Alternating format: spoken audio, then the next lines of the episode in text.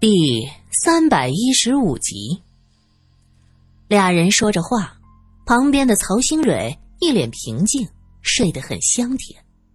苏三故意说道：“他睡成这样，不知道的还以为吃了安眠药呢。”孟春扑哧一声笑了：“ 对呀，我们过去也是这么说的，不是蒙汗药就是安眠药。这丫头啊，就是心大。”这时，门外传来尹丹丹的声音：“师姐，孟春，新蕊怎么样了？”尹丹丹推门进来，手里拎着个食盒，“还睡着呢。”孟春说道。他一转身。看到尹丹丹将食盒放在桌上，他好奇的走过去。哎呀，这种食盒真有意思！我过去听我姆妈说过，这还是第一次呢。我们乡下人家这种东西是要多一些的。是的呀，是的呀。中午那会儿你还给我拿个那个叫什么，叫什么？哦，对了，汤婆子，这个在上海。也是不好找的。孟春想了想，说道：“是的，这些都是家里的老物件。新蕊还没有醒吗？会不会伤到脑子了？”尹丹丹很显然不想和他过多的讨论这些老物件的问题，他更加关心的是躺在那儿的曹新蕊，这才是一个好朋友正常的反应。孟春却似乎总在顾左右而言他。苏三说道：“他一直不醒，我觉得很奇怪。”孟春则说：“哟，真的有可能摔到脑子。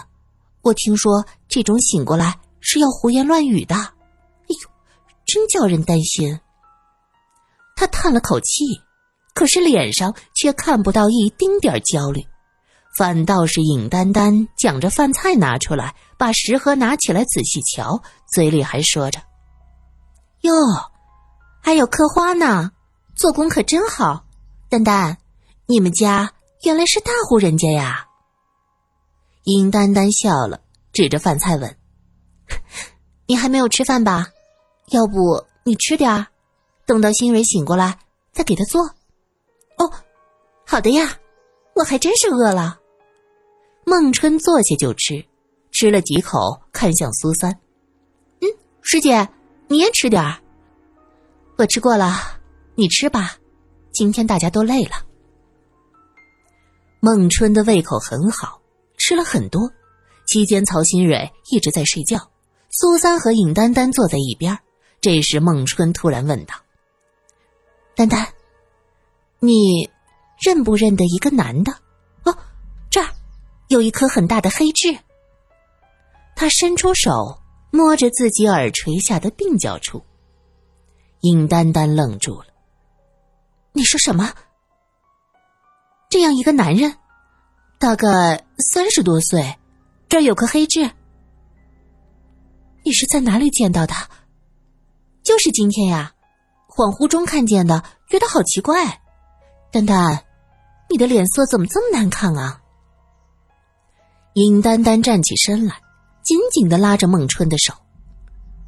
三十多岁，他怎么可能三十多岁？他已经应该五十多岁才对呀！孟春被他吓了一跳。丹丹啊，你说谁五十多岁？那那是那是我爸爸，是我爸爸。你在哪里看到我爸爸的？尹丹丹激动的嘴唇都在发抖。你，你爸爸？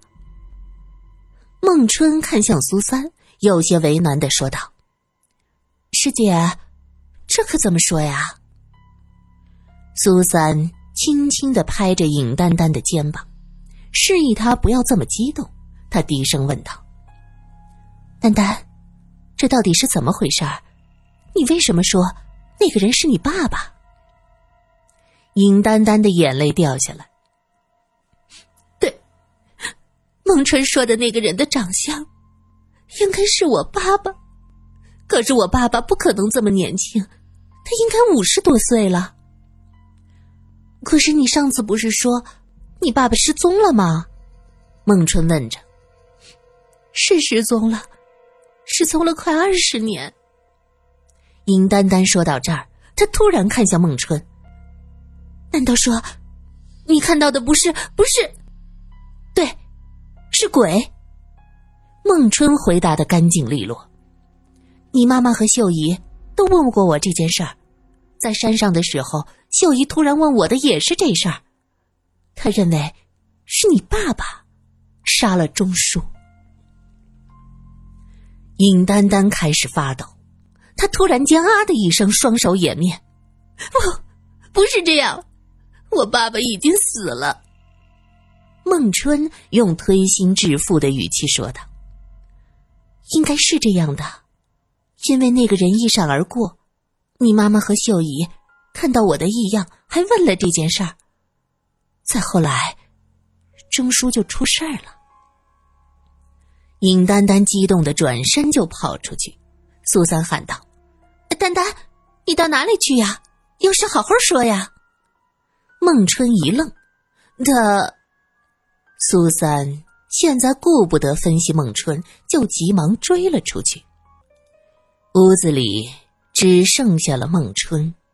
他转过身，呆呆的看着曹新蕊。他突然古怪的笑了一下：“你醒过来会什么样？是忘掉一切，还是记得一切？就算你记得，也没有人会相信你的话。”哼。他慢条斯理的将碗碟收到食盒里。接着拎起来，走出门的时候，还回头看了一眼熟睡的曹新蕊，得意洋洋。苏三赶到前院，尹丹丹揪着尹太太的胳膊，她使劲的晃着：“妈，这到底怎么回事？孟春，孟春看到了爸爸爸的鬼魂，爸爸死了吗？”尹太太很生气。你也疯了吗？什么鬼啊神啊的！孟春看到了，在山里钟叔死的地方也看到了。妈妈，你告诉我真相，我爸爸到底在哪儿？尹丹丹说到这儿，忽然松开尹太太的手，睁大了眼睛，目光中充满了惊恐。尹太太急忙说道：“哎呀，你这孩子，你在想什么呢？”这时，苏三也已经追过来，看到尹丹丹这副样子，他连忙拉住她：“丹丹，你可是大学生，怎么能相信这些东西？今天发生了这么多的事儿，你要和妈妈好好说话啊！”尹太太说道：“苏小姐，麻烦你带丹丹回房，她今天受的刺激太大了。”罗隐刚才向山明了解情况。听到这边喧哗，就走过来问着：“发生什么事儿了？”殷太太急忙说道：“啊，呃，没事的，没事的，丹丹受了一些刺激，心情不好。”啊，罗隐看向苏三：“是这样吗？”苏三为难的看着尹丹丹，又看着罗隐，双手一摊，表示自己也搞不懂。尹丹丹这一天像是做了秋千。心情一会儿被推高，一会儿又降下来。本来昨天还在怀疑父亲当年对自己的所作所为是不是猥亵，内心是矛盾重重。可这会子听说失踪多年的父亲很有可能死了，二十余年的思念转眼间变成了一场空，所有希望都落空了。他失望的情绪让他有些失控，他脱口而出。我爸爸可能是死了，他的死和秀姨和钟叔有关系。尹太太喊着：“丹丹，你在胡说些什么？”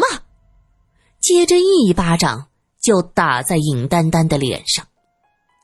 尹丹丹吃惊的捂着脸：“你打我？你从来就没有打过我，今天为了维护秀姨和钟叔，你竟然打我！”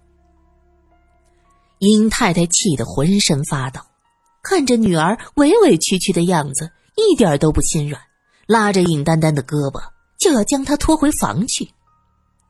罗隐看了苏三一眼，苏三立刻抓住尹丹丹另一个胳膊，他看向尹太太：“尹太太，有什么话好好说，为什么这么着急呢？你可是在担心些什么？”苏小姐，丹丹受了刺激，精神不对，你就不要添乱了。尹太太板着脸，神情严肃。罗隐则问道：“尹丹丹，我是警察，你都知道些什么？全说出来。”这么一闹，孟春和江河也都围过来看戏。尹太太骑虎难下，此时要是硬拉着尹丹丹，谁都能看出自己理亏。她毕竟年岁在那儿摆着，立刻松开女儿，说道：“丹丹，怕是在山上撞到什么东西，在胡言乱语。”这样，苏小姐，你扶着丹丹先回房吃一些定神的药。不，我没有撞到什么。妈妈，你就实话实说吧。孟春看见的，是不是我爸爸？尹丹丹据理力争，丝毫不让。尹太太心知有个上海的警官在此，今天这事儿怕是不能全身而退了。他只好承认。是，你爸爸失踪这些年，我也怀疑过，他是不是让人害了，可是没有找到。没想到他能有显灵的这一天。想来那个孟小姐是有阴阳眼，能看见鬼魂。孟小姐，不错，你看到的那个人就是我先生，是丹丹那可怜的爸爸。孟小姐，他可曾对你说了什么？孟春眼睛一转，嗯，在这个院子看到他的时候，没有说什么。可是，在钟叔出事的地方，他指着钟叔，说他罪有应得。殷太太点点头，莫非当年我先生是和阿忠起了冲突，被他给……真是想不到，阿忠是本地人，当初看上我的陪嫁丫鬟秀秀，我见她老实本分，和秀秀又情投意合，就同意了他们的婚事。结婚之后，还让阿忠在我家做事儿，可我哪里想到，殷太太哽咽了，真想不到，他竟然这样对我先生，我这一时心软，竟是做了东郭先生。尹丹丹如梦方醒，妈妈，你的意思是，孟春看到的真的是我爸爸，他也是真的。对，你爸爸是借着孟小姐向我们指出他的位置，冤冤相报啊！现在阿忠也莫名其妙的死了，这也是互相抵债，咱们能做的。就是好好的做一场法事，超度一下吧。尹丹丹一听这话，只觉得将近二十年全部的希望像肥皂水一样破灭了，她忍不住捂着脸大哭起来。太太，我家阿忠都已经死了，你还要把这个脏水泼到他身上吗？就在这时。一个尖锐的声音响起，秀姨站在门前，怔怔的盯着尹太太。秀秀，你怎么怎么过来了？尹太太的脸上闪过一丝不自然，而这一切都没有逃脱苏三和罗隐的目光。罗隐说道：“秀秀女士，你有什么话，尽管说出来。”秀姨和钟叔夫妻感情深。钟叔的死让他几乎崩溃，现在听到尹太太竟然话里话外暗示是钟叔杀了尹先生，这心中憋得异常，终于是按耐不住了。尹太太心里暗道坏事儿，事发突然，也没来得及和秀秀通气，现在秀秀发飙了，这可如何是好？她急忙走上去拉住秀姨的手：“秀秀，这人死如灯灭。”现在阿忠和阿南全死了，什么恩怨都消失了。就这样吧，我们也是没有办法，只能好好的找一座庙，给他们做场法事超度，让他们一切的怨恨都灰飞烟灭。你说对吧？苏三在一边听着，心想这是在暗示人都已经死了，秀姨就不要计较了，对吗？如果是平时，秀姨当然听得懂。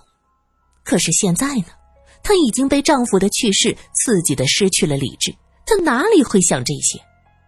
她看着尹太太，目光呆滞。太太，我家阿忠可怜呢。先生要是想报仇，那他应该找我们，为什么要找阿忠？他什么也没做呀。这话里话外，就是尹太太也和尹先生的失踪有关系。罗隐似笑非笑：“尹太太，这到底是怎么回事啊？好像是你先生的失踪和你也有关系呀。”孟春和江河对视了一眼，心照不宣的点头。江河眼睛发亮。像是发现了新大陆，是，是我杀了他。殷太太像是下定了决心，尹丹丹吃惊的看着她母亲：“妈，你真的？爸爸原来是……”尹丹丹说不下去了，他以为按照孟春的说法，在钟叔死去的地方看见尹先生的魂魄。那钟叔最有可能是被冤魂索命，杀害尹先生的也一定是钟叔。可是他没有想到，自己的母亲竟然承认了。他哽咽着，不知道该怎么问下去。对，是我杀了他。好了，这一切都是我做的，秀秀，我对不起阿忠。要真是有鬼魂，有冤冤相报，就冲着我来，我罪有应得。殷太太垂下头去，整个人佝偻了起来，像是老了十多年。